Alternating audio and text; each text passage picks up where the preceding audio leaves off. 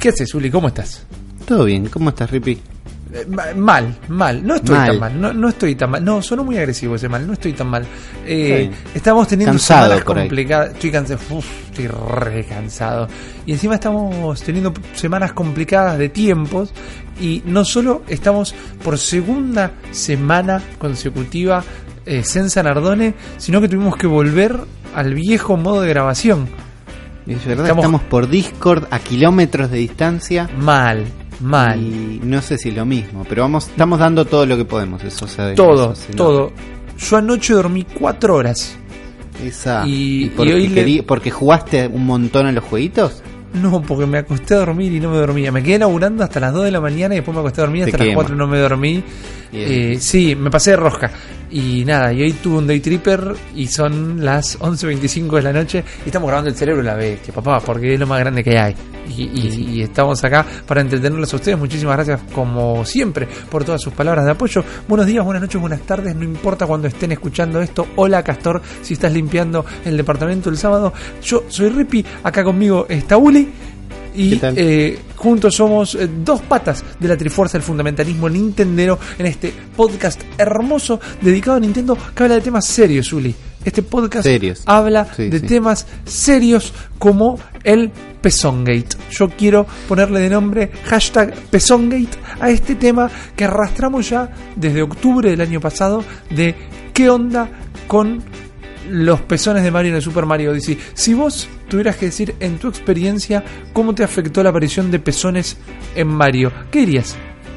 Yo de entrada me, me enc- me encantó, digo, me pareció bien. No esperaba reacciones tan fuertes en, en la gente, pero a mí me pareció bien, me gustó. El, creo que el Mario en shorts, el Mario en cuero, fue uno de los Sí. trajes que más usé durante Mario Odyssey. No, no lo usé todo el tiempo, pero fue de los que más usé. Es un Mario relajado, ¿no? Es un Mario sí, es un Mario es un- tranquilo. Es un Mario cómodo. Porque vos tenés un disfraz que sería como un Mario de playa. Sí. Y no es exactamente ese. Este Claro. es todavía más relajado y me gusta.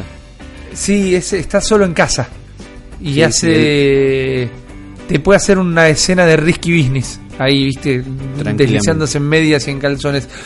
Pero, ¿qué pasa? Lo- los pezones de Mario no son el problema, sino que luego de debatirse por años, por años, por meses, en realidad, eh, Yoshiaki Koizumi, directamente el desarrollador del juego, eh, salió a decir. Eh, sí, man, le pusimos pezones. ¿Cuál hay? ¿Viste? Pero la, el la mayor desafío interno fue, le pusimos pezones, pero no le pusimos ombligo. Bueno, eso me agarró por sorpresa a mí. Sí, Yo me enteré esta semana eso y yo jugué, el ju- agarré 500.000 lunas y jugué Claro. un montón y me volví loco y me puse el team pezones de una y todo bien. sí. No me di cuenta que no tenía ombligo. ¿Vos te habías dado cuenta? Yo no me había dado cuenta, eh, pero de repente, al notar que nunca lo había pensado, se me vino ayer, 4 de la mañana, sin poder dormirme, se me clavó entre los ojos como un flechazo la imagen exacta de cómo sería el ombligo de Mario. Sí.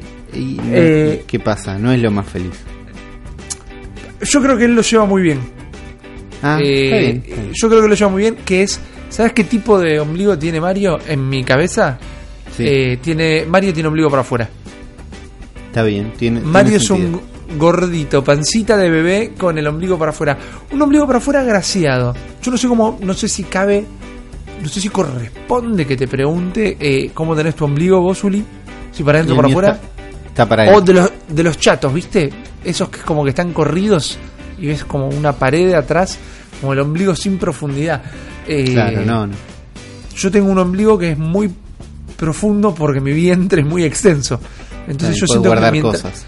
Mientras más viejo me hago, más mi, mi- mi ombligo gana profundidad. Pero para mí el de Mario está para afuera.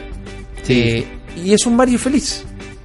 Yo, yo lo veo corriendo en calzones con el ombligo afuera y sus viriles pezones erectos eh, apuntando hacia la diversión. ¿Quién dice Porque- que no en un DLC de ombligo Ah, en algún guarda. momento? ¿Sabes que yo laburaba en un lugar donde uno de los chicos tenía de fondo, esto era hace mucho tiempo, como 15 años más también, eh, su fondo de pantalla era una foto de Pamela Anderson en su mejor momento. Sí. Eh, porque somos hombres, tenemos fondo de pantalla minita. No, lo- los monitores todavía dan de tubo, para que te des una idea. Eh, Y Pamela Anderson en su mejor momento es una cosa fantástica. Pero no hay algo que me resultaba muy raro esa imagen. No me cerraba, no me cerraba, no me gustaba. No era mi Pamela Anderson. Y era que le habían photoshopeado el ombligo. O en el Photoshop Ah. volaron el ombligo sin darse cuenta, ponele. Y era muy extraño. Eh, entonces yo quiero como que un. Pamela Anderson Odyssey. Ponele. exacto. Exacto. Con Capi y todo. Eh, yo creo que tenemos que iniciar desde acá el movimiento pro DLC de ombligo para Mario. Está bien, que se lo devuelvan. Que se lo devuelvan, ¿viste? Hagamos pancartas, Sí. hagamos bandera. Porque Koizumi empezó a, a querer tirar postas para todos lados. Y también dijo que el- la cabeza de Toad, el hongo que Toad tiene en la cabeza, es su cabeza. No es un sombrero, no es un gusano parasitario prendido a- al cerebro de un Goomba. eh, esa es la cabeza de Toad. Lo que enojó a mucha gente porque hizo que un dibujo animado donde un Toad eh, nervioso se sacaba el hongo de la cabeza y lo manejaba como si fuera un sombrero entre sus manos mientras hablaba con Mario, ya no es canónico. Claro, es- se complicó ahí. El mismísimo Martín Cerdeira, amigo de la casa, Ajá. mandó un tuit a la bestia Ah, Pod mira. directamente. Digo, pregunté, ¿qué, ¿cómo es esto? Necesito ayuda de un experto. Porque sí, porque por un lado tenés Nintendo confirmando que no es un sombrero, es una cabeza, y por otro tenés un dibujo animado donde él lo usa de gorro. En la misma serie donde él lo usa de gorro, también lo usa de paracaídas en otro capítulo. Oh, claro, es Con claramente lo cual un hay, dos, e- no, no es un error, hay dos evidencias de lo mismo. Exactamente, exactamente. Eh, es terrible, es algo muy serio. Hoy viste que los cánones han dejado de importar. El universo extendido de Star Wars desapareció. Viste, todo es una remake, una reboot, borrón y cuenta nueva. Y llegó a Nintendo, que creo que es el precio de la modernidad también, ¿no? Adaptarse a las cosas de ahora. Empezar a desconocer varias cosas fuleras de, de los 80. Ponele que es más como nuestro Nintendo. O, el que por nos un lado nos estábamos perdiendo que este Super Mario Bros. Super Show, que era esta serie Sí. que era mitad personas, mitad dibujo, o que el principio y Sí. el final eran personas y después era dibujo, era una Iba y serie donde. Mario, donde Mario gritaba Pasta Power cada tanto. Entonces eh, no está mal Gran- si perdemos eso. Ah, no. Yo No que, sé, que vuelva mira, el Pasta te- Power. digo- hashtag Pasta Power. Para mí estaba bien perder muchos Pasta Power este episodio. hasta que Lo sé. Carlos Amato, otro amigo de la casa, dijo, ¿y qué hacemos con Du de Mario? Claro. Du de Mario era el, el ending de esa serie. sí, que era como Y un es rap. el Mario este en persona cantando Du de Mario y es espectacular. Los invito a todos a escucharlo en sus casas. Yo no quiero que eso quede fuera del canon. Entonces estoy complicado. Es complicado, es complicado. Hay que aprender a llevar lo, lo nuevo con lo viejo, eh, lo bueno con lo malo, el pechito con el cachete y con el ombligo, justamente hablando del Pezón Gate que hoy nos convoca. Pero les juro que tenemos información posta después de toda esta intro Muchísimo. de 45 minutos hablando de, de pelotudeces. Tenemos información, hay una semana movidita, diría. eh, una semana que nos llevó a improvisar. Yo, yo creo que tenemos que. Otro movimiento que tenemos que en- empezar en este podcast es el reclamo en las redes sociales a Nardone para que su primera cartuchera de este segundo año del Señor de la Bestia eh, tiene que romper con todo. Se tomó. Y es una cartuchera toda- 2018, no es cualquier cosa. no, claro, todavía no hizo ninguna en el 2018 y además eh, se está tomando dos semanas de docencia. Creo que hay que reclamarle la cartuchera de su vida. Tiene que venir mínimo de tres pisos. Eh, Pero me llevó a improvisar eh, su lamentablemente faltazo. Que le mandamos una- un abrazo que está laburando ahora en este bolsillo de tiempo que para ustedes es el futuro y para nosotros el pasado. Eh, pero me hizo tener que sacarme un tema de la galera. Y me, y me encontré con una mina de oro. ¿Ah, sí? Te eh, volviste loco. primera idea, o sea, primera idea, empecé a investigar y dije, esto es oro. Esto está fantástico, esto recontra sirve, esto se lo quiero contar a la mejor audiencia de todos los podcasts de Nintendo, que es la audiencia del cerebro de la bestia. Así que, si vos me das permiso, Uli, porque todos sabemos que este es tu podcast, eh, Adelante. arrancamos, arrancamos. Cuan- Cuando quieras. Bienvenidos a un nuevo episodio de El cerebro de la bestia.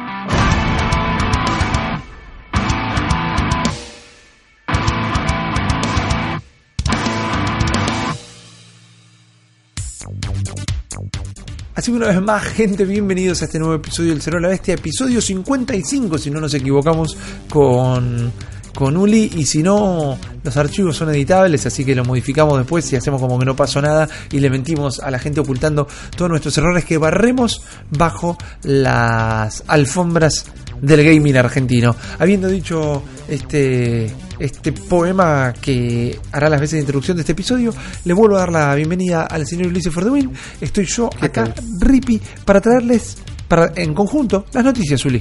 Las noticias de esta semana. Y la primera para mí es polémica picante. Sí, a ver. Eh, ponele que parece que se está rumoreando que han aparecido en algunos sitios y en algunas redes sociales evidencia de que Crash Bandicoot podría llegar a la Nintendo Switch. Eh, esto tiene varias patas, esto no sería una exclusividad. Eh, saben que este año salió, el año anterior, perdón, el 2017, salió la Insane Trilogy, que fue una remasterización de los primeros tres títulos de Crash Bandicoot y la rompió. La descosió. Vendieron un montón. En E3 había un stand para jugar el Crash que estaba afuera del centro de convenciones, no estaba con el resto de las exhibiciones y tenía una cola que salía del centro de exposiciones de, de Los Ángeles. Estamos hablando para jugar una remasterización de Crash Bandicoot donde a 20 pasos estaba el nuevo eh, Shadow of War. Estaba el Mario Odyssey sí. para probarlo directamente, ¿no? Esto es una locura. Y le fue también que están buscando sacar un nuevo juego para el año que viene, un juego para el 2019 y llevarlo directamente a todas las consolas, Xbox, PC y Nintendo Switch. Ahora, más allá de que una última actualización acerca de esta historia está diciendo que las fuentes fueron citadas de manera errónea y que esto no estaría sucediendo por el momento. Eh, para mí el tema acá a discutir es que no es como que se te está yendo el jugador del otro equipo, no es como que se va un tipo de boca a River, no hay una pica. No va a estar todo mal si... ¿Nos podemos burlar? Es mal? mi pregunta en realidad. Para mí estaría todo mal si, si esto pasara justo después del primer Crash Team Racing. ¿Entendés? Okay. Si después del primer Crash Team Racing agregamos un Crash como lo agregamos a un Mario Kart y después sacamos un Crash nuevo y después se hace y ahí ahí sería algo feo. Ahora nosotros nos estamos encontrando con una mascota abandonada bajo de la lluvia, sí, que tuvo varios dueños, que no Es está verdad. muy bien cuidada y que si bien con la con esta remasterización le fue bastante bien, Crash viene de no pasarla bien. Y viene de que sus mismos padres lo- medio que lo dejen abandonado. ¿Es Entonces, Crash Bandicoot el gamuza del gaming? Como que tuvo una etapa muy adorable al principio, estaba en todos lados y después lo olvidamos por completo.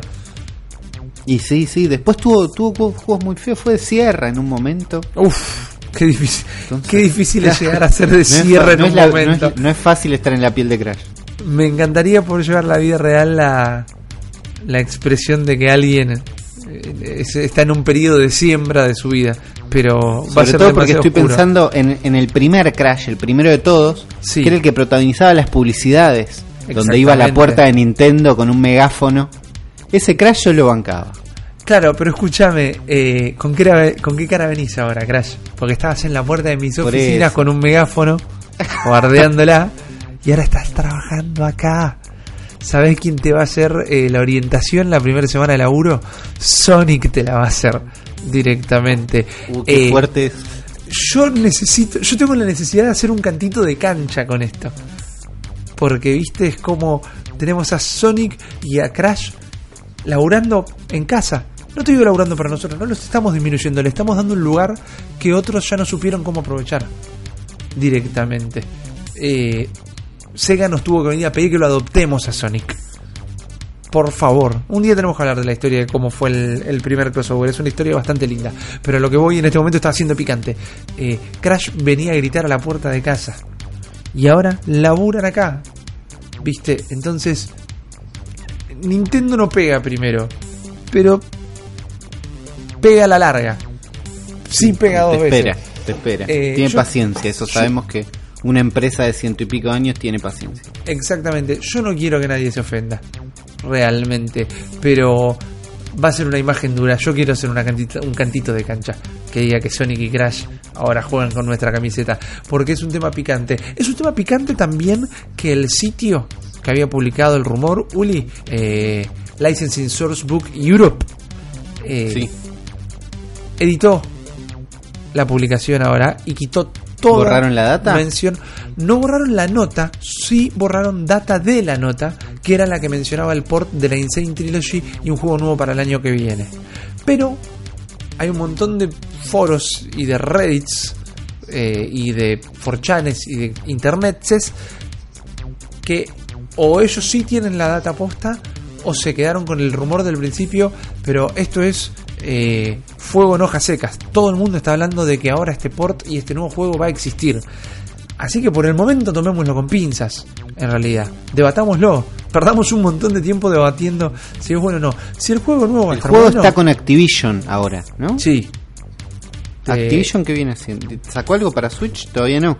no, pero eh, hay rumores. Claro. Hay rumores de un juego grosso de Activision se podría llegar a ir para la Switch como el nuevo Call of Duty. Ahí va, eso es Activision, es verdad. Claro. Bueno, es- eso, eso es lo que nos adelantó Marcus Sellars. Ajá. Que Marcus Sellars es un pibe que tiene, creo que menos seguidores que vos en Twitter, Bien. pero que en una parte de su bio dice Industry Insider. Guarda. Me Y que encantaría. ya tiró, ya tiró un par de data. Que, no sé, nos habló de la Direct, que como que ya escuché este nombre dar vueltas en alguno de los otros rumores. Sí. Y no, no tengo acá el porcentaje de cuántas veces acertó, pero es para prestarle atención.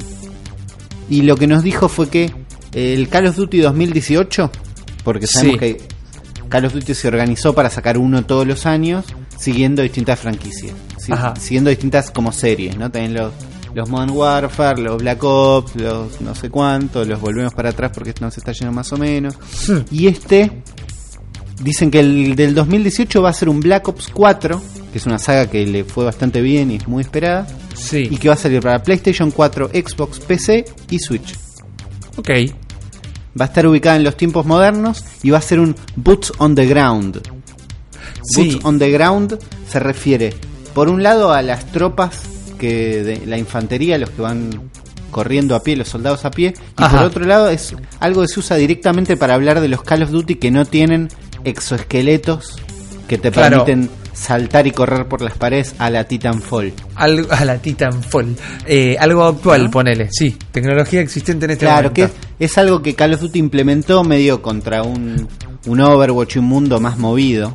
Yo lo adopté. Y que a la, a A gente no le gustó tanto. No, Yo no le jugué, gustó a nadie. No jugué ninguno que tenga eso. Medio que a nadie le gustó y que todos festejaron mucho este de la Segunda Guerra Mundial, que Sí. es también un Boots on the Ground. Exactamente. A Exactamente. mí me copa volar y saltar, pero no jugué ninguno, tampoco soy un gran fanático de los Call of Duty. Ah, El, el sí.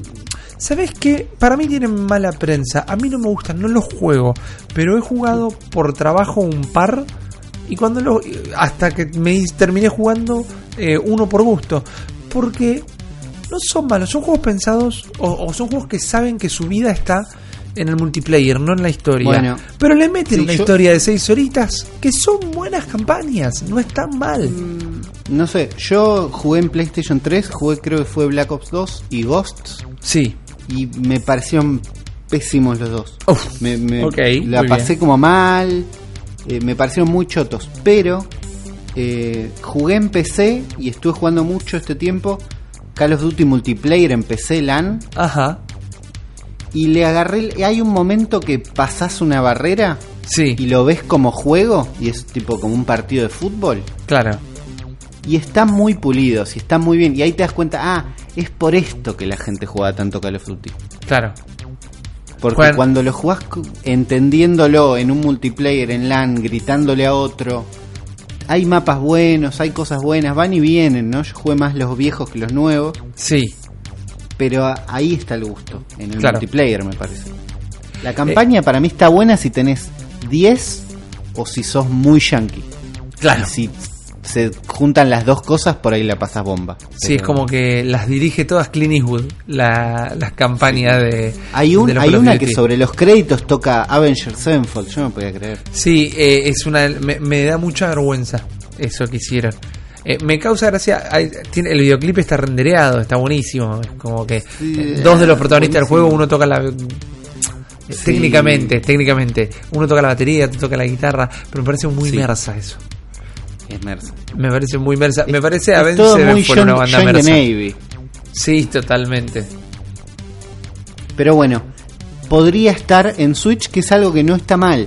Los Call of Duty igual son juegos que salen para multiplataformas. Salen, creo que el Black Ops 3 salió para Play 3 y Play 4. Ajá. Entonces es- están como acostumbrados a hacer estos multiplataformas locos. Este dicen que la versión de Switch tendría DLCs, H- HD Rumble y Motion Controls. Guarda. Como tenían los, los Call of Duty de Wii, tenían Claro. Motion Control. Y eh, estaban más o menos bien. Eran, no son el Call of Duty de tu vida, pero si tenías Wii seguro la pasaste bien.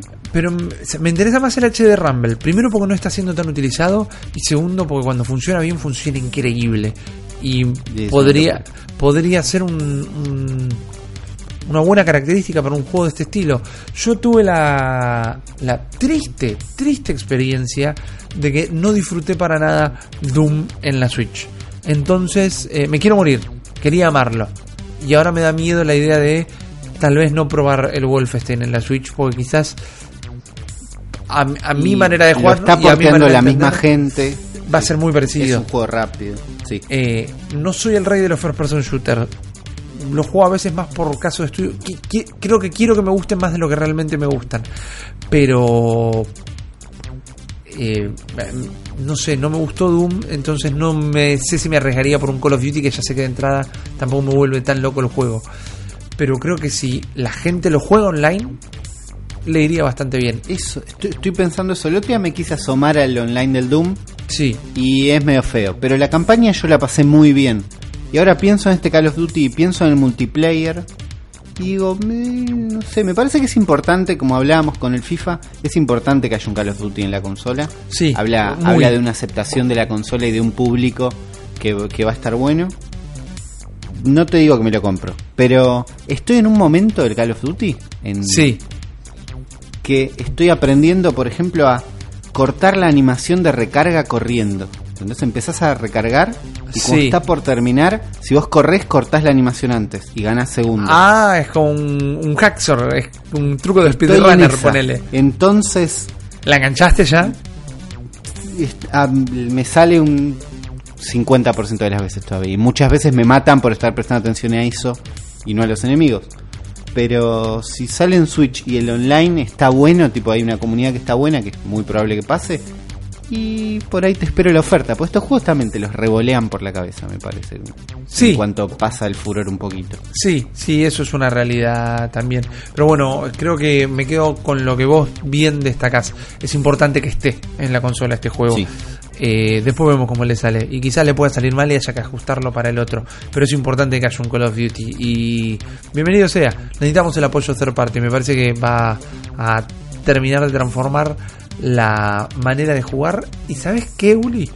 Me animo a pensar quizás soy un idealista, pero me animo a pensar que si empiezan a portear más juegos de este estilo para Switch, por más que les salga mal al principio, eh, va a terminar desarrollando una creatividad que pueda llegar a hacer surgir todo otro tipo de juegos.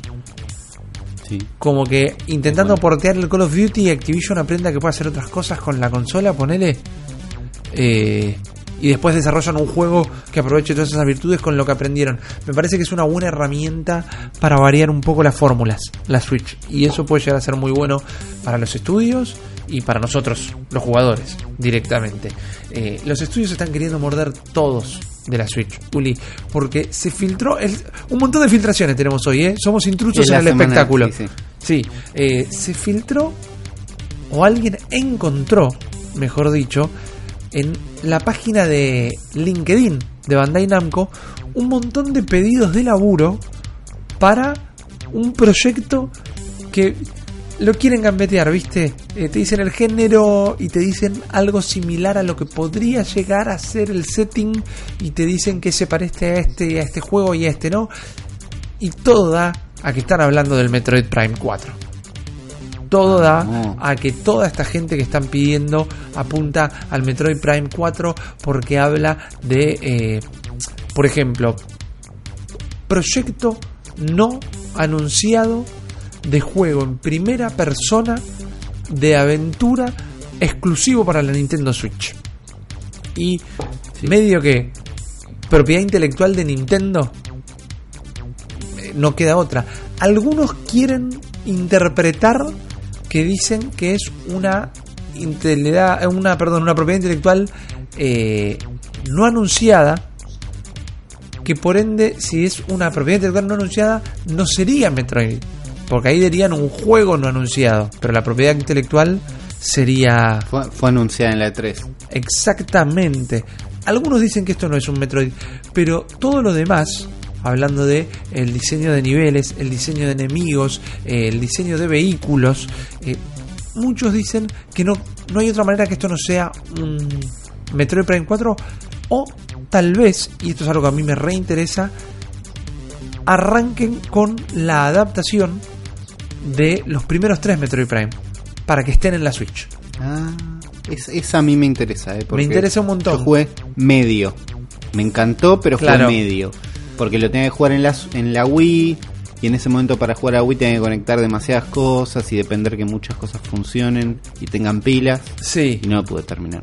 no, eh, yo Pero no me pude ni ganas. jugar y tengo ganas de jugarlos y me parece muy bueno. Acá mucha gente va a estar en desacuerdo, ¿eh? y está perfecto. Eh, bienvenidos al diálogo. Eh, yo me quejo de las remasterizaciones, pero si me vas a sacar franquicias copadas, la remasterización de franquicias copadas camino a una nueva secuela, a una nueva entrada en la Sega, no sé si me molesta tanto. O sea, No, como va a salir Bayonetta, preparación. Claro. Claro, yo el Bayonetta 1 y 2 no lo jugué. Exacto. Siempre les tuve ganas. Y tenemos un 3. Todo esto es la carrera para el 3. Entonces Exacto. contra juego el 1 y 2. tiene otro sabor. Para mí tiene Sí. sabor. Yo no jugué a los Metroid Prime. Dame el pack, sí, me lo pongo de gorra el pack. Eh, y me manijeo solo hasta la salida del 4. Entonces eso Y podría yo ya pensaba dónde bueno. iba a conectar la Wii para poder jugarlos. Así que si me resuelven eso, no tengo tantos puertos. aquí. Claro, exactamente, es un problema. Por otro lado, yo, yo- nosotros somos amigos, o al menos eh, declaro al Cero la Bestia amigos, y yo personalmente eh, tengo conocidos trabajando en, en Bandai Namco Argentina, y los quiero un montón, y la verdad que nos tratan bastante bien, nos dan los keys para el cerebro, nos dan las keys para Zona Fantasma, eh, se manejan bien. Pero los juegos que ellos desarrollan no son de mi completo agrado. Entonces, no me deja del todo tranquilo saber que Bandai Namco se está encargando de una franquicia como Metroid Prime. Por otro lado, me pueden terminar volando la peluca. Sí, yo les el puede salir rumor muy que escuché era que Nintendo está, los tenía muy de cerca. Sí. Los está ayudando mucho. Que está bien. Y yo confío, no creo que Nintendo. O sea, si no lo van a desarrollar ellos en un estudio interno, Sí. no van a dejarlo a merced de otro estudio. Y- van, no sé. Es lo que es lo que yo pensaría, es lo que yo pensaría, es una saga que hay que tratarla con cuidado. Este esta filtración de LinkedIn igual o esta publicación de LinkedIn no no es una filtración en sí, pide de todo, eh. Diseñadores, diseñadores de interfaz, eh, user experience, eh, diseñadores de multiplayer, diseñadores de sistemas, diseñadores de niveles, documentación, guionistas para lore del juego, eh, estructuras de la trama, backstory de los personajes, diálogos y Anotate esta, porque es rara. A ver. Eh, los no sé, dice barks, no sé si interpretarlo como ladrido o puede llegar a tener en la oración otra ot- otro significado.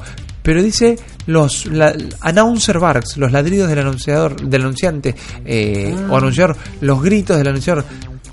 Los Metroid no tienen un anunciante. Y si hay un anunciante que grita Metroid Prime cuando lo prendes, no hace falta un guionista para eso. Es raro. Es verdad que el 2 o el 3, uno de esos metió multiplayer. Sí, es verdad. lo recuerdo. Entonces, ponele que en el multiplayer eh, alguien te avise que ganaste. Es raro, yo lo sigo leyendo como Bark, como ladrido, pero si dice announcer, no sé. Eh, es raro. Estoy completamente. Todo esto me hace pensar que ni empezaron. que no, ni empezaron. Ni en pedo, a menos que eh, sea vieja la publicación. Realmente en este posteo que estoy viendo en este momento, sí, es re vieja. Dice mayo de 2016. Ah, 16. Está bien, entonces 2016. Entonces, la- lo, lo pescaron. ¿Podemos esperar ver algo en la E3 de este Metroid? Yo creo que sí. Yo creo que sí. Y repito, estoy más interesado en que sea una IP nueva que que sea un Metroid por Bandai Namco. Con el mayor de los respetos. Eh, no suelen hacer first person shooter Bandai Namco tan especializados en otras cosas. Entonces creo que no es el género. No es que me molesta que agarren el juego. Ahora, si están intentando dar sus primeros pasos con una propiedad intelectual nueva que encima es un first person shooter, ahí me interesa. Porque es una empresa tomando un riesgo. Pero que lo tomen con una propiedad intelectual nueva. No con, no con Metroid. Por favor. Claro. Eh, pero por- para que existan cosas nuevas también, cosas copadas. Me entusiasma, pero que no sea el Metroid. Eso, ahí trazo la línea. Espero no ofender a nadie, pero ahí eh, trazo la línea. Pero uno, una cosa buena de los First Person Shooter, que ya dijiste que el Call of Duty lo tendría y que el Metroid lo podría llegar a usar, son eh, los sensores de movimiento, el HD Rumble, pero tienen más funciones los controles, los Joy-Cons, como el sensor infrarrojo, que todavía no sabemos bien si lo estamos usando o no, o para qué sirve. Claro, nosotros lo vimos recién en la, pre- en la primera presentación en enero de 2017. Sí. Apareció Koizumi y, y nos mostró el, los Joy-Cons, ¿no? Ahí los vimos por primera vez funcionando. Correcto. Nos mostró el HD Rumble que lo ejemplificó con unos cubos de hielo. Podés sentir cuántos cubos de hielo tenés en la mano. Sí. El uno de los menos claros de la historia. sí, sí. Pero también nos mostró que uno de los Joy-Cons tenía una Motion ER Camera, que era una cámara infrarroja que se podía usar para detectar forma y distancia de algo que sostenías adelante. No entendimos muy bien. El ejemplo que usaron ellos fue que si jugás piedra, papel o tijera, el Joy-Con podría detectar si- qué figura estás haciendo. Y mostraron unos grafiquitos como que detectaba círculos. Ahora me acuerdo. Y algo de como una Poco pelota claro de béisbol. Sí. Que, que podía. Bueno, todo, todo muy poco claro. Mal. El juego que vimos usarlo de lanzamiento, y el único por mucho tiempo, fue que One to Switch. Sí. Ya lo hablamos acá, One to Switch tiene un montón de minijuegos. Uno es un concurso de comer sándwiches, donde vos te apuntás con el Joy-Con a la boca, abrís y cerrás, Fantástico. y este, este sensor infrarrojo detecta cuántos sándwiches, a qué velocidad podés comer sándwiches. Ese juego existe y todavía no lo probamos nunca. Ese juego existe y no lo probamos nunca. Y creo que hay que probarlo porque tiene buenos ejemplos. Yo Sí. lo pude probar solamente Ah, en el minijuego de, de adivinar cuántas bolitas hay en una cajita. ¿Y adivinaste? Y adivinás. Porque el, el HD Rumble te hace la vibración de las bolitas dentro de la caja y es bastante creíble. Eso es un montón de eh, engranajes moviéndose de una manera hiperdeterminada cada vez que detectan que vos estás moviendo el Joy-Con de alguna manera. Es como, es una precisión terrible eso. Es, es más, es, es, no sé si más simple o más complicado, pero es solamente una vibración. Pero que es tan específica que Claro. puede simular cuando una pelotita se mueve, se arrastra por el piso, choca contra otra. Es muy raro. Esas cosas son increíbles. Y es bastante impresionante. El otro juego que vimos usar esto, después de mucho tiempo, fue la reedición de los Resident Evil Revelations Sí, que tienen motion control, entonces puedes apuntar como el Resident Evil 4 de Wii, que no lo jugué, pero dicen es uno de los mejores Resident Evil 4 de todos los que hubo. Ajá. Porque apuntás con motion control, que dicen que es muy cómodo. Claro. Bueno, en el Revelations para cargar, para reloadear, sí. te acercás acercás el Joy-Con derecho a la, eh, a la palma de la mano izquierda, como si estuvieras empujando un cargador a un arma, Copado. y recargas así. Uy, me copa. No Sí. sé no sé qué tan práctico es, pero me recopa. No sé, estoy haciendo el movimiento en, en mi casa en este momento. Imaginándomelo. Claro, me gusta. es- está bueno, eh, hay que no lo probé en el juego, pero en los videos se ve divertido y funciona bastante bien. Pero nada más, entonces, ¿para qué tenemos una cámara, un sensor Claro. de movimiento en el control, no sé qué? Hasta que, y esto lo hablamos un poquito el programa pasado, llegó Nintendo Labo. El. Nintendo Labo era como una locura, son estos juguetes que podés armar con cartón que reaccionan con los Joy-Cons y hacen un montón de cosas locas. Locura. Y una de las funciones principales de Nintendo Labo es usar esta cámara. Claro. Y ahí es cuando te das cuenta que la cámara es bastante más potente de lo que esperamos. Por ejemplo, ¿viste el pianito de Sí. Labo? Que vos tocas unas teclas. Sí. Adentro de ese piano, si lo viste en alguna de las fotos, no hay nada. Está No. totalmente vacío, ¿No tiene piolines Pero vos como las tenés- otras cosas? no tiene piolines. Vos lo que tenés es el Joy-Con rojo que tiene la cámara Sí. atrás del piano apuntando como a la parte de atrás de las teclas. Ok. Y en la parte de atrás de las teclas hay unos como unos stickers blancos Sí. que están tapados por una franja. Cuando vos tocas una tecla, el Va. sticker se asoma. Para, Y la para, cámara esta para, de- Para, para. ¿Vos me Sí. pretendés decir que es como que tienen un pequeño código QR o algo por el estilo y que cada vez que bajan... Menos, ¿eh? eh, No, no, no llega a ser un código, es un, es, están pintados de blanco, Sí. Pero están escondidos atrás de una barrita negra. Y cuando, los se lee- asoman, Sí. la, la cámara en total oscuridad dentro de esta caja detecta cómo se están, qué, qué, ¿Qué palito figura se es? levantó. Y Sí. le asigna la Y- nota musical. Claro. Es y el robot, el robot funciona de la misma manera. El robot hace un montón de quilombos con hilos, ¿no? Sí. Hay piolines por todos lados, pero dentro de la caja del robot, todos esos movimientos, mediante un sistema mucho más complejo que el del piano, se transmiten en pedacitos de cinta blancos que suben y bajan. Ajá. Y el Joy-Con lee eso en total oscuridad dentro de la caja y detecta lo que tiene que hacer el juego. Entonces ahí nos damos cuenta que la cámara es bastante más potente, funciona en total oscuridad. Y lo más loco y lo que vimos en la presentación de la semana pasada, donde invitaron a un montón de periodistas a probar Nintendo Labo y armarlo, fue que en el robotito a control remoto, Sí. este, este que vos le pones los dos Joy-Cons y tiene como unas patitas de cartón y usando la vibración de los Joy-Cons hace que el robot avance y doble para los costados. Sí, sí, sí. Bueno, desde la Switch, desde la pantalla de donde lo controlarías, tenés un pequeño cuadradito donde podés vos ver a través de la cámara. Entonces ahí estamos viendo a través de esto que eh, además de un sensor es una cámara. Podés sea ver Claro, y una cámara Tenés, filmando tenés y un auto a control imagen. remoto con visión nocturna, Nice. que además puede seguir calor.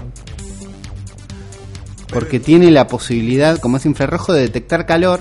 Oh, Yo le pongo que me corra uno de mis gatos y el cosito de ese cartón lo sigue. Probamos. ya. Probamos, obvio. Porque lo que hice, eh, sí, las demos que hicieron fue acercarle una mano y te sigue la mano, porque detecta el calor de la mano, automáticamente. Increíble. Claro, a es momento de. Labo va a ser el primer paso. Labo va a ser el primer paso. Para 2019-2020 lo van a empezar a aplicar en cosas loquísimas. O estaría bueno que lo Bueno, hagan. la- Labo incluye, también se vio en esta demo, un Toy Garage. Ajá. que es donde te permite unir distintas funcionalidades, como si esto se mueve vibrado, no- Mira. distintas cosas para poder armar tus propios juguetes. Ah, bien. No sé cuál es la profundidad de este Toy Garage, Pero es prácticamente programar. Seguramente pero es prácticamente programar. a un lenguaje Sí, de sí, minigame. pero, pero te permite hacer tus propios juegos. Y nada, ahora quiero que hagan más cosas, sobre todo porque en, en el Variety Kit que vimos. El que ¿no? trae El- todas el las cositas. por ahora nos, nos mostraron el Variety que trae caña de pescar, piano, un par de cosas y el robot. Sí. Pero en el tráiler se vieron cosas que no están en ninguno de esos dos kits. Y una de estas cosas es una cámara de fotos, como una cámara profesional, digamos, Sí, como una reflex. como una reflex que tiene donde iría el lente el Joy-Con rojo apuntando para afuera. Y, Entonces, en- y vos ves la cámara. Del no sé, Claro, me imagino ¿Qué que sí, porque esto sacará? lo vimos en el tráiler al paso. claro. No, sí, no, no hablaron de esto, ¿no? Es alguien que paró el trailer y sacó el, el screenshot en ese momento. claro. Lo que se ve es que a través de la cámara se ve una imagen monocromática, más o menos, pero se ve una imagen, puedes reconocer gente. Ok. Lo cual me, me hace pensar que hay un juego que tiene que estar en la Virtual Console, sí o sí, y es el emulador, no sé si es un emulador, sino una nueva versión de la cámara de Game Boy. Porque esta cámara alcanza Sí. para hacer todo lo que hacía la cámara de Game Boy. Y yo nunca tuve la cámara de Game El Boy. otro día había alguien vendiéndola a no. 400 Bueno, pesos igual y no sé por qué no la un Game compré. Boy igual. Sí, pero creo que era como No sé. 400 pesos, era muy barato.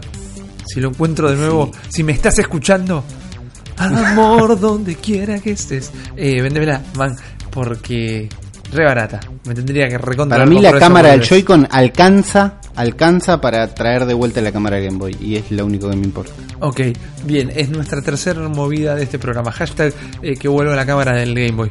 Pero para la Switch, luego de que salga el AVO y armemos la máquina. Es un hashtag largo, manéjenlo. Vayan intentando escribirlo. Eh, ¿Tiene alguna otra aplicación? ¿El infrarrojo No, o eso este- es como lo esto- que hemos descubierto hasta ahora? ¿Qué flash, man? Esto es lo que sabemos hasta ahora. ¿Qué flash? ¿Qué flash? Hay que ver que más juegos lo usen y pero ya que persiga calor me parece muy loco. Sí, Quiero ver qué calidad tiene esa cámara. Sí, sí, totalmente. Me quiero imaginar cómo ese tipo de sensores pueden llegar a funcionar eh, para juegos tipo competitivos. Ponerle que hagamos un espadeo imaginario, quizás que el infrarrojo mida donde está el cuerpo del otro para marcar un hit. Ojo. Como ese tipo de boludeces podrían llegar a estar muy copadas. Eh, quizás lo estamos diciendo ahora y después pasa y nos adelantamos. Como nos adelantamos una vez más, Uli, porque vos y yo, el episodio anterior, el streaming que Sí. hicimos en vivo, con tu gran eh, Uli Investiga de los hacks de Mario, en un momento nos pusimos a hablar de ARMS y llegamos a la conclusión de que eh, quizá no haya logrado su objetivo, quizá no haya despertado eh, el mismo amor en la gente como lo hace el Splatoon. Es como no era un mal juego para nada, pero no lo adoptó tanta gente y quizás ya pasó su cuarto de hora. Por más que vos lo disfrutabas, por más que yo lo disfruto. Pero lo hablamos eso hace una semana y ahora empiezan a surgir noticias, no noticias, no novedades, sino como crónicas de que en la Evo 2018 en Japón se jugó ARMS. Hubo Ah, una liga de ARMS. ARMS entró en la Evo en Japón en 2018 y fue una manera bastante interesante porque digamos que es legal y bonito, o sea, era un juego más de la Evo, no es que era una exhibición que armaron ni una movida de prensa, no, era uno de los juegos de eh, competición en la Evo, pero no tuvo la misma convocatoria que el resto de los juegos. El promedio de competidores es de 800 personas para el Street Fighter y todo eso, y para eh, el ARMS se anotaron como 350 más o menos, que me parece más que digno para un Está juego bien. tan nuevo. Pero esto surgió no porque la Evo dijo, che, ponemos el ARMS, dale, sino porque un, un- en una conjunción espaciotemporal, un peleador, competidor europeo de ARMS y de otros juegos, eh, y un japonés, un streamer japonés que le gusta mucho jugar ARMS, se encontraron hablando el europeo un poquito en japonés y el japo un poquito en inglés, por más que el pibe creo que era sueco, se encontraron en un foro de Splatoon, porque no había foro de ARMS, y empezaron a trabar entre ellos, eh, hacer unos streamings peleando, encontrarse en algún momento, porque el flaco, el europeo viajaba a Japón de vez en cuando y tenía amigos ahí, entonces hacer como una pelea, eh, y empezaron a mover a la gente para que se terminara haciendo un foro de ARMS, para que se fueran sumando adeptos, y esto eh, por su propia cuenta empezaron a hacer en cuentas en Twitter y dijeron, che, mira, no tenemos manera de mover la aguja. No, esta encuesta no va a hacer que eh, la gente de la Evo cambie opinión. Pero ¿qué juego agregarían? Hicieron una encuesta donde estaba, por ejemplo, el Marvel vs. Capcom Infinite, el ARMS, el Blast Blue y el Guilty Gear XRD Rev 2, alto nombre. Sí. Eh, y le ganó lejos el ARMS, con un 47% de los votos de 5.907 votos. Eh, el Guilty Gear salió segundo, el Blast Blue cuarto y el Marvel vs. Capcom Infinite tercero, que es mucho decir ya para ese juego. Pero el tema es que sucedió y se anotaron 350 personas y jugaron, eh, compitieron, hubo un ganador, hubo un cinturón, como el cinturón de Springman de, de combate Sí. de ARMS. Ese era el trofeo, una réplica bien. hermosa. Y yo quiero Qué lindo eso. aprovechar esto como plataforma para decir ¿Moverá un poco la aguja esto? ¿Hará que los tiente a hacer algún nuevo DLC? ¿Hará que los tiente a que hagan algún festival como el que decíamos nosotros el otro día, similar a las Splatfests, para que la gente sea atraída por el juego, para llamarle la atención? ¿Crees que puede llegar a pasar? Y podría pasar. Sé que este fin de semana va a haber un, otro de estos eventos de ARMS que lo llaman Clash, no sé cuánto, Sí. donde enfrentan a dos personajes. Pero estuvieron anunciando que dentro de este evento iba a aparecer un Headlock, que es este jefe de muchos brazos, Sí. robot. La cabeza aparece loca esa flotando. La, idea es pelear muchos contra él. Iba a aparecer un Headlock de un nuevo nivel, nunca antes visto, dentro de este evento. Entonces, están tratando de ponerle un poco de onda. Igual esos eventos yo no los termino de comprar, pero están ahí. Sí. Ey, pero es algo nuevo. O sea, Es algo nuevo, sí. quizá lo que hace falta, eh, puedo estar hablando al pedo, pero es probarlos. Quizás nadie los está probando directamente, porque poca gente está jugando el Puede juego, pero quizás los probás y están copados los eventos esos. ¿Sabes qué? Este fin de semana voy a jugar al ARMS. Que hace mucho que no lo agarro. Me tenté. Ya sé que es miércoles y que falta un montón para el fin de semana. Esta es la vida de los adultos, chicos. Me imagino que muchos de ustedes la están pasando eh, igual que nosotros. No daría no sé qué nos daría para no dormir una siesta ahora y después jugar un ratito al Splatoon. Pero bueno, es lo que tenemos. Lo que tenemos de todas maneras es un montón de lanzamientos este febrero también. Sí, acá yo estaba viendo que en, en la minuta está anotado como los lanzamientos del mes. Sí, Y tenemos unos 23 juegos más o menos, sí. que son los lanzamientos de la semana. Ah, Todos estos juegos salieron desde el viernes pasado que salió el programa hasta el viernes que viene. Es una locura la cantidad de juegos que están saliendo. Tantos que se te empiezan como a pasar, ¿no? Tenés como que prestar atención porque pasan de largo. Hay un montón, pero por ejemplo tenemos el Night in the Woods, sí. que vos, vos Yo lo recomendé. si no me equivoco. Sí. Lo recomendaste, bueno, salió el mismo viernes, entonces ya lo tienen para jugar. Tenemos también Crypt of the Necrodancer, que es un juego que me vienen recomendando hace muchísimo. Recontra no sé si lo voy a jugar ya. Sí, sí. ¿Vos lo jugaste? sí. ¿Está buenísimo? Sí, sí, sí. Ideal en Switch. Ideal en portátil. Bueno, Nintendo Switch Edition. No sé si hasta no se rumorea de una versión física de este juego. así Opa. que ojo. Guarda. Después ten- tenemos el Steam World Dig, tenemos el Her. Majesty's Piffin, hay un montón. Tenemos el Aeterno Blade, que Buen nombre. sacó una demo, Sí. sacó una demo que me bajé porque tenía buen nombre y que no aguanté ni un minuto. ¿Por qué? ¿Qué es? No llegué. Porque sos como una piba medio futurista, medio 3D, 2D. O sea, es 2D side-scroller. Sí. Side-scroller, Bien. pero es 3D. Claro. Pero se mueve tan feo y está animado tan feo y tiene textos tan... No aguanté, me fui y lo desinstalé. Nunca desinstalé un juego tan rápido. También tenemos bajón. Frederick 2. Ese yo lo recomendé. nombraste. Sí, bueno, está- ya salió. Y creo que está a 4 dólares. Sí, sí, ese está para prestarle atención porque no te cuesta nada. No te cuesta Otro que está 5 dólares y que me intriga, pero no sé si es bueno o malo, es el Mad Carnage. El Mad Carnage es... ¿Lo viste? Mm. Sí, sí. Es raro. Es raro y me tienta el precio. A mí me tienta porque me parece que la idea está estéticamente es como un juego medio 16 bits, Sí, pero es un es un juego de pelea por turnos como el Mario and Rabbids, sí. pero vos sos un auto. Me encanta. ¿no? Y entonces vos, va- o sea, vos manejás autos. La- lo que no me gusta de este juego es que se llama Mad Carnage y está afanado de Mad Max, ¿no? Sí, mal. Transcurre en el mundo de Mad Max y esa es la parte más barata del asunto, que es medio descarado.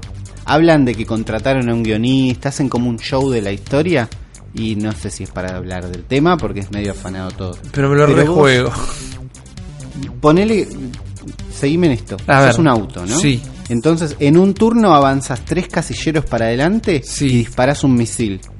El misil avanza tres casilleros más y se frena.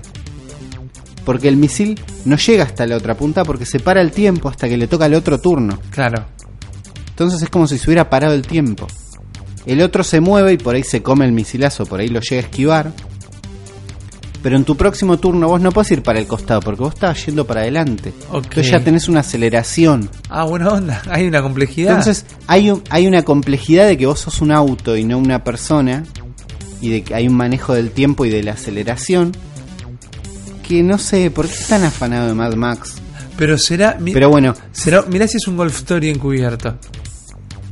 ¿Quién te dice? Bueno, sale 5 dólares y ya está en el store. Ah. También tenemos Dandara, Sí. que es un juego que recomendó Juan la última vez que estuvo acá. Sí. Que también es. Es un juego que, si no me, si no me equivoco, es brasilero. Sí, correcto, lo sos es. una mina y es medio medio Metroid loco. Es pero un que Metroidvania, sí. No podés correr, sino que vos vas saltando de, de la pared al techo y del techo a la pared Correcto. y del y al piso, ¿no? Eh, podés saltar en cualquier plataforma. Es raro, salió y está ahí, está interesante. Y hay de todo. Está el Dragon Quest Builders también. Ese es un Sale ahora, grosso, grosso. El viernes. El viernes. Yo, yo estuve jugando la demo y es, me parece que es muy mala demo, pero no es culpa del juego. Es como que la demo te hace jugar el tutorial.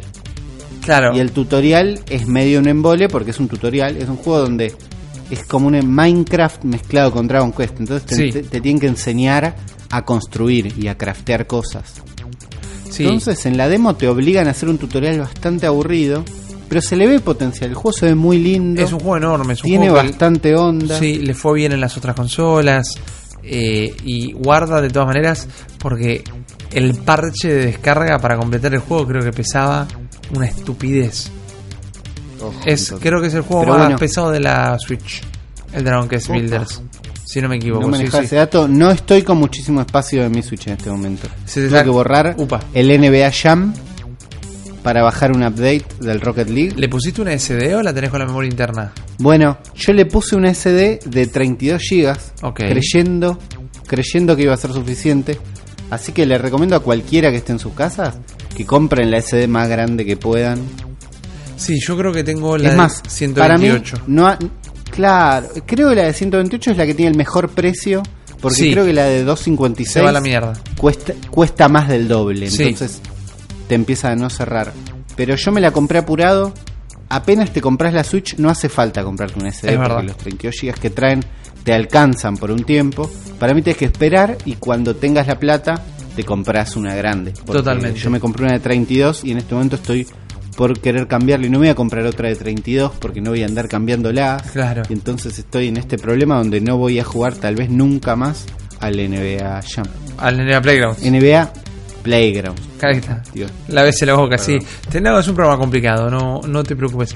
Hay un montón de, de cosas. Hay un par también que salen. Cuando decimos viernes, nos referimos a hoy, para ustedes, oyentes.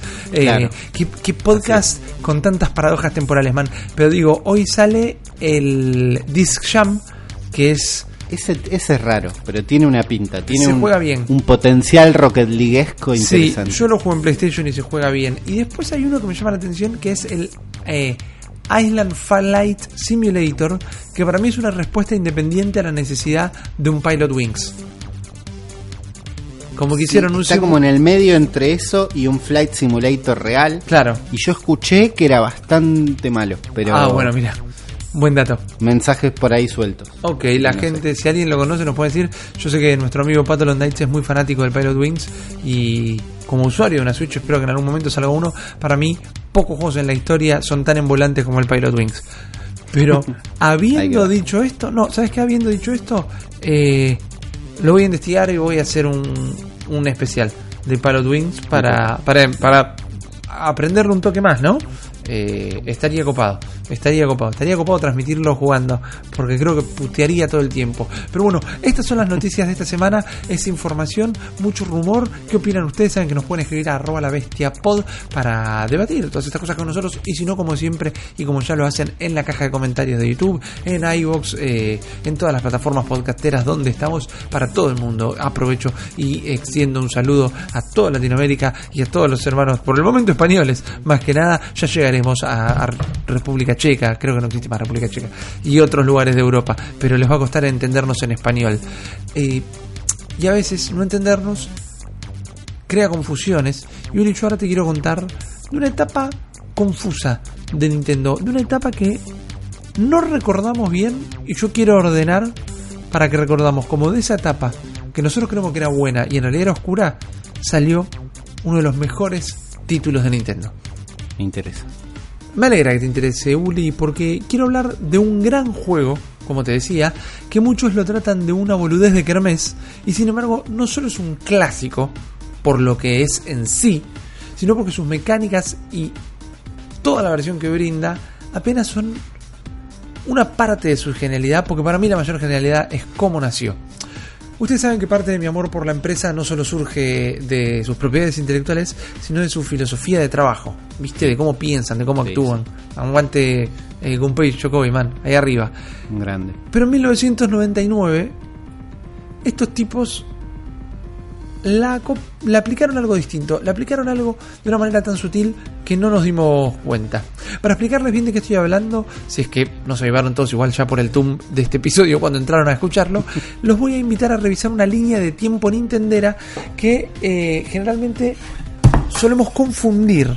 Porque cerra los ojos y transportate, Uli. A ver, estoy. Es 1996 y sale una de las consolas más aclamadas de Nintendo, que es la 64. Todos nos sorprendemos con todo lo que podía hacer, eh, cómo perfeccionó, si no inventó directamente los plataformeros 3D, nos volvió loco con la cantidad de polígonos, los cuatro controles nativos, los, juegos de lanzamiento como Golden Knight, el Rumble Pack, ¿no? Y una consola con un montón de poder directamente. Sin embargo, la nostalgia a veces nos nubla un poco la memoria, porque por más que vendió casi 33 palos de consolas, la 64 estuvo muy cerca del fracaso y trastabilló varias veces en el medio. Sacando de lado las eh, ilegalidades nacionales, por decirlo de una manera, que a nosotros nos permitieron en esa época acceder a un montón de juegos de, de manera muy, muy piratonga, eh, aún con los juegos legales de PlayStation, que acá no los compraba casi nadie, eh, pero estamos hablando afuera en el mundo. Yo vi eh, dos. PlayStation, claro. Bueno, con los pocos juegos de PlayStation que había en ese momento, le estaban pegando una paliza a la 64. PlayStation 1 le estaba pegando una paliza a la 64. Y por un conjunto de decisiones erróneas típicas de Nintendo, que incluían eh, contratos de licencias hiper estrictos, políticas de publicación muy cerradas eh, y la decisión de seguir con los cartuchos en lugar de pasarse a los CDs con la Play, eh, muchos desarrolladores third party dijeron se van a cagar y los mandaron a los ponjas a freír churros y se fueron a hacer juegos para PlayStation directamente. Lo de los cartuchos fue un capricho, pero más que un capricho fue una decisión artística de alguna manera eh, y técnica por otro lado. La artística es que les gustaba seguir con la onda del cartucho eh, y decir de alguna manera, mirá, somos exclusivos, nosotros tenemos esto. Pero por otro lado, la parte técnica es que en Nintendo no eran fans de las pantallas de carga y en los cartuchos se las podían ahorrar, porque el cartucho es el proceso mucho más rápido. Las pantallas de carga de, carga de Play eran largas Sí, en su momento, en su primera etapa, exactamente. Pero, ¿qué pasaba? Primero, el costo de los cartuchos licenciados era muy caro, haciendo que el mismo juego eh, de PlayStation en la 64 costara 20 o 30 dólares más, más caro, por ejemplo. Y poner los juegos en cartuchos era un quilombo. El port de Resident Evil 2 de Nintendo 64 le costó a Capcom un millón de dólares. Es Y hacer el juego- hecho, claro. No es fácil. Y hacer el, pero aténdeme, hacer el juego en sí les había costado 2 millones de dólares. O sea que tuvieron que poner el 50% del costo del juego en portearlo. ¿Viste? Es una locura. Pero bueno, todavía se confiaba en Nintendo en esa época, por más que había empezado a perder un montón de terreno. La situación era, era jodida, era desfavorable. Pero otra cosa que la gente no suele recordar con exactitud es que Nintendo, junto a la mala performance de la 64, había sufrido otro golpe al mismo tiempo, muy muy pegadito, que fue la Virtual Boy. Porque por lo, por lo feo que eran los juegos, el diseño de- del aparato, cómo se veía y cómo se jugaba, eh, uno en la cabeza la asocia más a, a unos malos principios de los 90. Pero el Virtual Boy salió en el 95, salió meses antes que la Nintendo 64. Ah, no lo tenía tan ahí. Me lo imaginaba mucho más antes. meses, no llegaba al año. Eh, vendió 700.000 unidades, que es como bastante si te pones a pensar lo que era el Virtual Boy, Sí. Pero eh, esas pocas ventas les había costado mucho producirlo y toda la mala prensa que les dio le hizo un buraco a Nintendo muy jodido que perdió mucha fe del público y de los acreedores que querían ver eh, Guita. su guita multiplicada, exactamente. Sin embargo, al mismo tiempo, en 1996, al mismo tiempo que la 64 y el Virtual Boy, Nintendo la había clavado del en el ángulo con un juego nuevo. eh, que este juego nuevo lo hizo un estudio que se llamaba Game Freak. Opa, creo que para una para una consola del 89 al mismo tiempo de la Virtual Boy al mismo tiempo de la Nintendo 64 estaba saliendo para el Game Boy que era una consola que estaba por tener 10 años muy pronto tenía 7 8 años salió el Pokémon y la consola del 89 renació como creo que ninguna consola renació en la historia del gaming hasta ahora. Era una consola que ya había pasado su cuarto de hora hace rato y un juego de última generación revivió la consola por un montón de tiempo más. Porque ahí también empezó a salir la Game Boy Cámara y el Game Boy Color y un montón de boludeces. Porque el Pokémon la había revivido. Y lo había hecho de manera muy muy fuerte en Japón. Al punto que dijeron, che, bueno, dale, adaptémoslo para los yankees. Por más que no les gustan los RPGs. Y la descosieron. La recontra descosieron, ¿no? Eh, para los directivos de Nintendo una sorpresa porque inclusive les habían tomado bronca a los RPGs. Ellos mismos decían que eran para ponjas introvertidos los RPGs. Pero No. se arriesgaron con esto con una decisión muy inteligente. La versión red, la versión blue, el cable link. Es un RPG que tenías que tener amigos para disfrutarlo, Ahí para está. salir a jugarlo. introvertidos, ahí tienen. Exactamente. Y sabes que si no querías tener amigos, bueno, comprate las dos versiones, dos Game Boys y el, el cable. Nosotros seguimos ganando. Porque es ganancia para Nintendo. Entonces le estaba yendo muy, muy bien. Pero ahora que ubicamos todo, las consolas buenas, las malas, los juegos buenos, los malos, que todo estaba pasando al mismo tiempo, ¿no? Eh, avancemos un poquito en el tiempo al año 99 donde el panorama se había ido de nuevo a la mierda. A punto de llegar al 2000, la 64 estaba prácticamente muerta. La PlayStation había arrasado con todo y la fiebre de Pokémon se transformó en merchandising, en muñequitos, en cajitas felices, en, en peluches, en los juegos de carta y en dibujos animados. Pero no había vuelto a pegar una buena trompada en el gaming, en el videojuego, desde esa versión. Entonces, lo que todos nosotros pensamos ahora en este momento, lo que todos pedíamos desde un principio, Nintendo ya lo había pensado. ¿Por qué no agarramos el fenómeno que no es Pokémon y eh, lo hacemos para consola? ¿Por qué no para revivir la 64 saquemos el primer Pokémon para consola? Po- Por un lado, la respuesta a eso es que como principio creativo de la empresa, se negaban a hacer un juego que fuese una escala de polígonos del de Game Boy al de la 64. No querían hacer que fuese exactamente el mismo juego, pero nada más que se viera mejor. No querían adaptar eso. Querían que se hacían un Pokémon para la consola fuera algo completamente novedoso. Y no era fácil, para nada, hacer una cosa así. Eh, por otro lado, tampoco podían hacerlo porque ponele que querían eh, escalar el de Game Boy a una versión medio 3D, no les daba el cartucho. Intentar hacer eso no les daba el cartucho ni de pedo. Entonces se tuvieron que poner a pensar una manera de cómo solucionarlo. Y empezaron a, a probar con spin-off, que estaba el Pokémon Stadium, que a mí me copaba, porque me parecía muy copada la tecnología de poder bajar tu roster del de Game Boy. Esa es la clave. Nunca entendí el Pokémon Stadium sin esa capacidad. Pero para tener esa capacidad tenés que vivir en un ecosistema donde tenés un Game Boy, tenés un Pokémon, tenés tus Pokémon entrenados, tenés una Nintendo Exacto. 64, tenés el juego, pero poder usar tus Pokémon que veías en blanco y negro en 3D y pelear contra tus amigos, me imagino que los pibes que hicieron eso la pasaron más que bien. Era un toque futurista para el gaming de la época. Y sí, ¿no? Era un toque futurista. Eh, pero bueno, no fue un juego que pegó mucho, porque no era más que eso. Y tenías que tener todo ese ecosistema. Acá en Argentina era medio impensado. Entonces, como siempre nos gusta repetir el lema de la empresa pensamiento lateral con tecnología obsoleta, la 64 pensó un juego que estuviera directamente posicionado sobre las limitaciones técnicas de la consola de alguna manera. Y este juego la rompió. Y para mí merece muchísimo respeto. Porque fue el equipo de Yoichi Yamamoto, Koichi Inokuchi y Akira Talejima quien se puso a laburar en un spin-off de Pokémon pensado para la 64DD. La que iba a agregarle era un add-on de CD-ROM para la 64 que nunca salió porque salió primero en Japón y no lo compró nadie. Entonces, esta idea que ellos tenían la tuvieron que volver a readaptar para un cartucho. Y este cartucho la rompió toda, Uli. Eh, porque en esta aventura que te voy a contar, vos sos Todd Snap. Tu nombre es Todd Snap.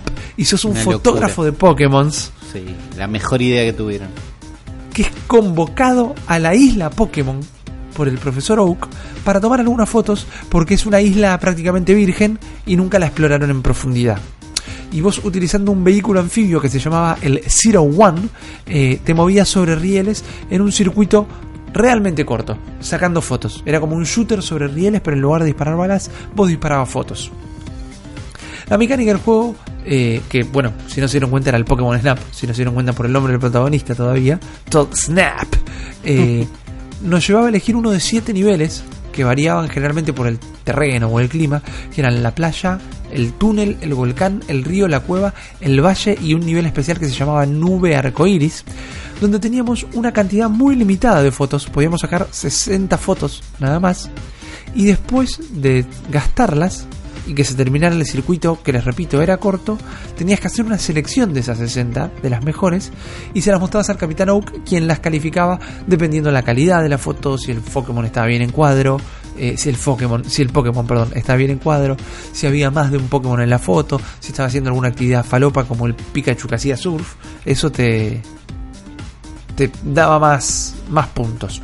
Entonces el juego en realidad eran varias pasadas de una experiencia cortita, pero en la repetición vos tenías que encontrar la manera de hacer que los Pokémon reaccionen eh, algún estímulo de alguna manera distinta para poder sacar buenas fotos y nuevas fotos que te dieran más puntos. Entonces vos le podías tirar manzanas unas bombitas, que una traducción medio falopa sería bombitas de olor, para hacerlos reaccionar, para que se enojen, para que se escapen, para que corran, para que se pongan contentos, para que atraigan muchos Pokémones. Y eso vos lo ibas aprendiendo pasada a pasada. Y además, a medida que sacabas mejores fotos, el profesor Oak te daba más puntos y vos podías utilizar mejoras. ¿no? Porque las cambiabas por ítems que te regalaba, que era mejorar la cámara, eh, encontrar rutas alternativas en los rieles o provocar a los monstruos de otra manera. Por ejemplo, te daban la pokeflauta en un momento. Y vos tenías Ah. tres temas distintos en la pokeflauta Nunca y eso hacía reaccionar. Mirá, esto hacía reaccionar a la gente, a la gente, a los Pokémon de manera distinta. Los Pokémon serán gente de alguna manera, no sé, vayan y escuchen el primer episodio del cerebro de la bestia, que falopeamos un rato con ese tema. Pero volviendo al Pokémon Snap, lo curioso es que no solo había nacido como un juego para la 64 WD, sino que ni siquiera iba a ser un juego de Pokémon. Era un juego de safari con animales normales. Pero desde Nintendo, con muy buen tino, pensaron, pensaron, ¿a quién carajo le interesa jugar un juego de safari sobre rieles donde tenés que matar animales de verdad? ¿A qué, a qué, qué- qué convocaría a la gente a venir a comprar un juego que sea de mirar animales? Y dijeron, Pokémon, de una. Que la gente venga a explorar a los Pokémon en su hábitat natural, respondiendo tanto a la necesidad de estimular al jugador. Eh, recuerden que estamos hablando de el momento más grande de la franquicia, ahora, alrededor del 2000. Y por otro lado, dar un juego de la saga finalmente en la consola. Llevar a los Pokémon a la Nintendo 64 en un juego, no en una extensión del juego de Game Boy como eran los Stadium. Uno de los hitos de la producción es que fue uno de los primeros juegos de la gran N en utilizar Real Time 3D, que es un proceso gráfico que sucede en el GPU para adaptar sombras, iluminación, el entorno y distintos modelos que interfieren con la imagen del personaje en cuestión en sí para dar la ilusión de un movimiento más fluido. Eso lo aplicaron en Nintendo al menos por primera vez para Pokémon. Y otra gran avivada es que el juego no tenía ni la mitad de los 151 Pokémon que existían en el Game Boy, en esa generación. Como les contaba antes, no tenían manera de meter a toda esa información en la memoria del cartucho, por lo que lo que hizo el juego es aumentando un montón la popularidad de la saga, darle un sentimiento de, mundo vivo a la franquicia con los poquitos Pokémon que metieron. Hasta el momento en un videojuego solo eh, la- las cosas de fondo y los NPC los veíamos con un montón de, de sprites locos y en el Pokémon en sí no veías nunca muy bien a los Pokémon. Veías la imagen cuando lo atrapabas o cuando peleabas y Después lo ves de espaldas un poquito. Claro, y ese era el que vos querías, el que vos ganabas afinidad porque lo entrenabas y te gustaban sus ataques, lo veías en una perspectiva de espalda horrible Sí. directamente. No y el Pokémon nada. Snap te lo podía mostrar en su hábitat natural, te podía mostrar ese Pokémon vivo, entre comillas, haciendo lo que hace cuando está en la naturaleza, no siendo un sprite fijo, de espalda, medio raro. Entonces, si vos eras fanático de Squirtle, encontrarte un Squirtle nadando, haciendo la plancha en un laguito, te, te daba lo que vos tenías en la cabeza del personaje. Te daba lo que en el, video, en el anime lo veías un poco más, pero tampoco, porque en el anime aparecían Pokémon específicos para hacer una herramienta específica del guion de cada capítulo en cuestión. Acá estaban en la suya. Y era algo. Hoy en Zelda, viste que decimos que el mundo parece un personaje en sí, el mundo parece que está vivo. Bueno, esto era la manera de mostrar un mundo vivo para la tecnología del momento. No estaba como partícipe de otro juego, no era un Pokémon como el que imaginamos que puede llegar a salir para Switch, que es un RPG de mundo abierto con un mundo vivo, sino que hicieron un juego donde lo único que estaba era el mundo vivo y vos inter- intervenías de la menor manera posible. Era como un paseo virtual por eh, el mundo de Pokémon. En el momento de más auge de la franquicia, la gente se volvió completamente loco. El juego tenía 63 Pokémon nada más. Y con esos creó esta sensación de vida salvaje. Y eran hasta menos de 63 tal vez. Porque en realidad, viste que ellos cuentan como unidades las evoluciones también. Claro, la, la evolución, tenés tres evoluciones, cuenta como tres Pokémon distintos. Exactamente. Entonces eran menos Pokémon porque vos tenías que hacer un par de locuras para hacerlos evolucionar. Me acuerdo que... Quiero decir a Eve, pero puedo estar equivocado. Si tirándole manzanas la empujabas a la lava, eh, salía de la lava eh, evolucionado. En un Flareon. Yo me acuerdo Eh, que si empujabas, si le tirabas me- manzanas a Slowpoke para que meta la cola en el agua, lo mordían y era Slowbro o al revés y era espectacular. Exactamente. Eso era copado, era una interacción como muy copada, ¿no? Y eso le hizo muy bien al juego. El boca en boca se empezó a mover muy, muy rápido y Nintendo lo empezó a capitalizar. Ustedes saben que yo soy el loco de las publicidades de Nintendo y muchos especialistas dicen que fue la manera de promocionar la Snap, el Pokémon Snap, mejor dicho, no la Snap, es lo que lo convirtió en un Insta Classic. Como que la gente lo adoptó desde las publicidades y las promociones aún antes de probarlo. Eh, el juego salió eh, primero Japón, después lo llevaron a Estados Unidos, pero supongamos que salieron al mismo tiempo para generalizar, ¿no? En ese momento Nintendo cerró un acuerdo con Blackbuster, ¿se acuerdan de Blackbuster, el videoclip? En ese momento era la creme de la creme, y habían cerrado un acuerdo en el que habían puesto unas cabinas donde vos llevabas tu cartucho y podías imprimir las fotos que sacabas en el juego. En Japón podías imprimir la foto tal cual como estaba. En Estados Unidos te hacía como un recorte loco, y, pero te lo imprimía en forma de stickers, que vos autoadhesivos, vos los podías Bueno. pegar. Bien. Estaba copado. Y además, yo lo recuerdo acá en Argentina, eh, estaba siempre para probar el Pokémon Snap en los Blackbuster. Estaba Y la yo me acuerdo mucho de las publicidades en la tele. Exactamente, porque había mucho. Y por otro lado pensé que esto era en los 90 y en los 90 ahora tenemos la cámara del celular, estamos todo el tiempo sacándole fotos a cualquier pelotudez. En los 90 ¿cuál era el momento donde más fotos se sacaban? En, vacaciones. el- en vacaciones. Exactamente. En los cumpleaños, ponele y en vacaciones. Sí. Y lo que le llevó a Nintendo a asociarse con una cadena de hoteles. Y escucha, ¿eh? Porque este es, para mí el número está mal, está mal puesto, pero yo confío en mis fuentes. Puso consolas con el Pokémon Snap en más de 86.000 hoteles Me gusta. en distintas temporadas altas alrededor del mundo.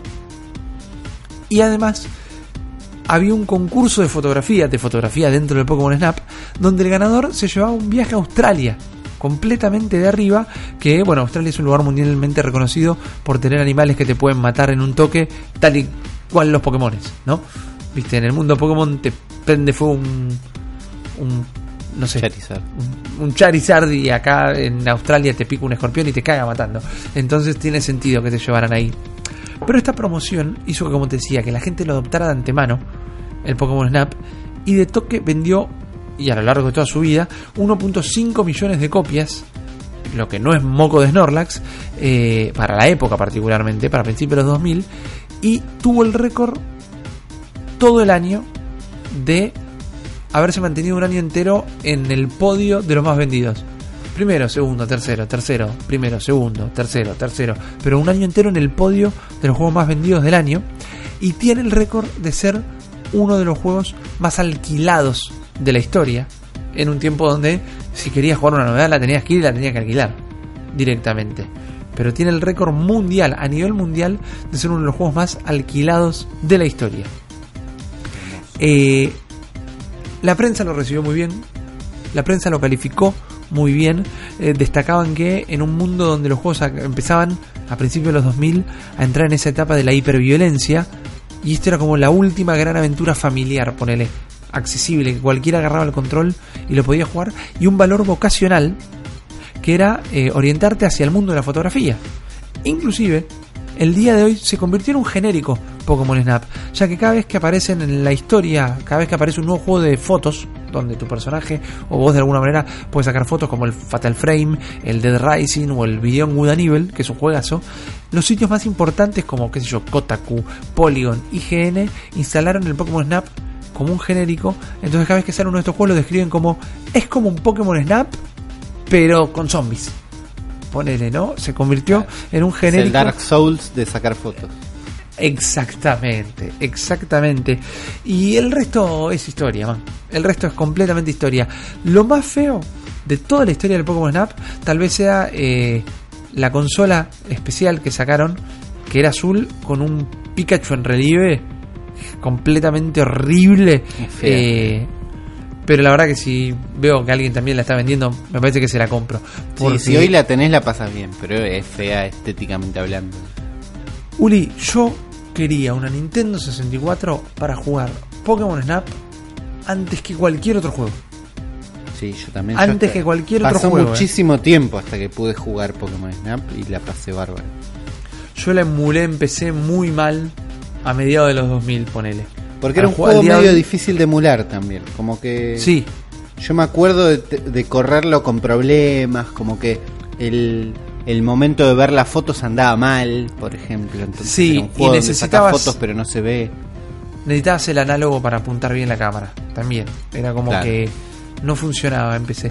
Pero antes que el GoldenEye, antes que el Mario 64, yo quería una Nintendo 64 por Pokémon Snap. Y es un juego que todo el tiempo estamos pidiendo una secuela encima. Todos, todo el tiempo estamos pidiendo una secuela. ¿No hubo de- dentro, de, dentro de un Pokémon de los más nuevos al- algún acercamiento a esto? En el, en el último, en el Sun and Moon, hay un modo foto que se activa. Estaría bueno que vos saques la cámara cuando se te canta el orto. Por momentos hay agujeros en las paredes, ponele, como si fuera Sí. Porky's la película, ponele.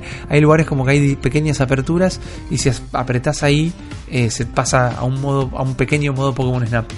Pero es en lugares determinados cuando el juego quiere y con Pokémon ya elegidos de antemano. Es como que tenés una escenita o vas por un riel igual. No, es una escenita. Te puedes mover dentro de un cuadrado fijo y eh, a ver de hacer reaccionar a los Pokémon de alguna manera. Ahora, al Pokémon nuevo, que yo ya decidí que va a ser Breath of the Wild, pero con Pokémon, Sí. agregamos Va, un modo va a incluir que- un snap, sí. Claro, bueno, el Breath of the Wild ya tenía la foto, la Sí. oportunidad de sacar foto cuando quieras. Haceme lo mismo.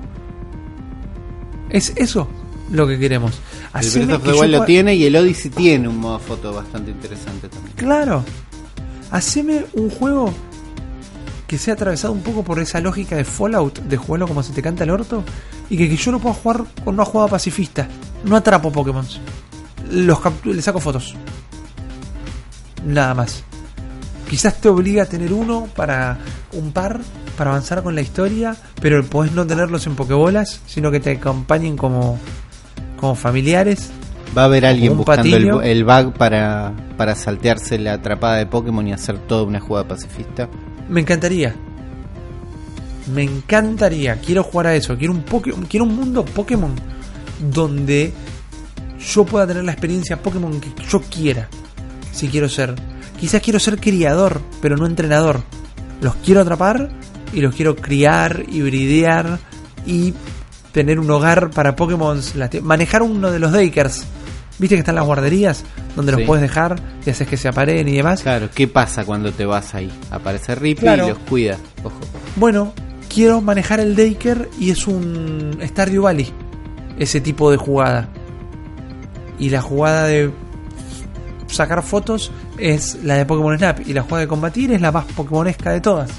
Ponele. Entonces, sabemos que si Nintendo quiere no terminarlo nunca, nos puede llamar a nosotros y le hacemos el Pokémon más grande De la historia. de la sí. historia. Sí, sí. Sí, Y el mejor. necesitamos- Además, además el mejor. Necesitamos una computadora de Elon Musk para procesar este juego que acabamos de inventar. Pero dame eso. ¿Qué pasa, Uli, si quiero ser villano? Si me quiero sumar al equipo Rocket. O si quiero ser yo mismo malo. Y hago como desorden en ese mundo. Es tentador. De golpe es un GTA. Ponele. Pero el GTA, eh, el de Chinatown, el de DS, Sí. que eh, podías traficar drogas. Chicos, no consuman ni trafiquen drogas, está muy mal, pero... Pero es eh, una mecánica interesante. En es una juego, mecánica En el contexto en ese del juego. juego, ¿no? Mirá si quiero trabajar en el mercado negro de Pokémon y atraparlos y venderlos. No sé, déjame la experiencia. Hay un mod de Fallout con Pokémon que en realidad lo que capturás y puedes utilizar para pelear son monstruos del juego, del propio Fallout. Pero esa cosa, déjame tener la experiencia Pokémon que yo quiera en un mundo Pokémon. No tiene por qué ser un MMO. Estaría cope, pero no tiene por qué serlo. eh, pero déjame jugar a lo que yo quiera. Me parece una propuesta interesante. No porque la esté diciendo yo, pero parece que el mundo Pokémon es muy rico y estaría copado un juego donde vos puedas tener todas las otras experiencias que son Sí. como spin-off. y- Explorar y las otras facetas fuera. del mundo Pokémon que son interesantes. Exacto. Cómo sacar fotos. ¿no? Para mí no puede salir sin sacar fotos. Eso ya lo, mínimo. lo decretamos ahora. Totalmente. Y recordemos, si queremos eh, esperanzarnos, si queremos eh, hypearnos, prometieron que iba a ser un Pokémon distinto. A mí me da miedo que como lo quieren sacar este año de apurado, no lleguen, pero prometieron que ya que llegaba consola iba a ser algo completamente diferente. Que no hayan tenido nada para mostrar realmente, ni una carátula me hace pensar que puede llegar a ser algo completamente diferente. Yo apuesto por este Pokémon gigantesco. Pero si no, eh, siempre tendremos el Pokémon Snap. Que si tiene Wii o Wii U, está en la Virtual Ah, Console. mira. Y no podrás ir a un blockbuster porque no existen más a imprimir las fotos, pero las puedes eh, intercambiar con tus amigos dentro de la consola. Ah, Y ya sabía que que, estamos- tenía toda esta funcionalidad. Me copa. ¿eh? Sí. Es más, en Wii U lo agregaron en el 2016. A fin de año. Y. Atendeme esta. Portéamelo también, como ya hablamos del Metroid Prime 4. Eh, Por- te porteame el Pokémon. Snap para la Switch. Pasa es que si lo portean es porque tienen que abrir la Virtual Console y es algo que están evitando, no sabemos por qué. A, a toda costa. Pero Sí. escúchame. Te lo juego con la cámara del lago. Sí, ahí está. Mirá, Te lo juego con está. la cámara del lago. Se hace solo.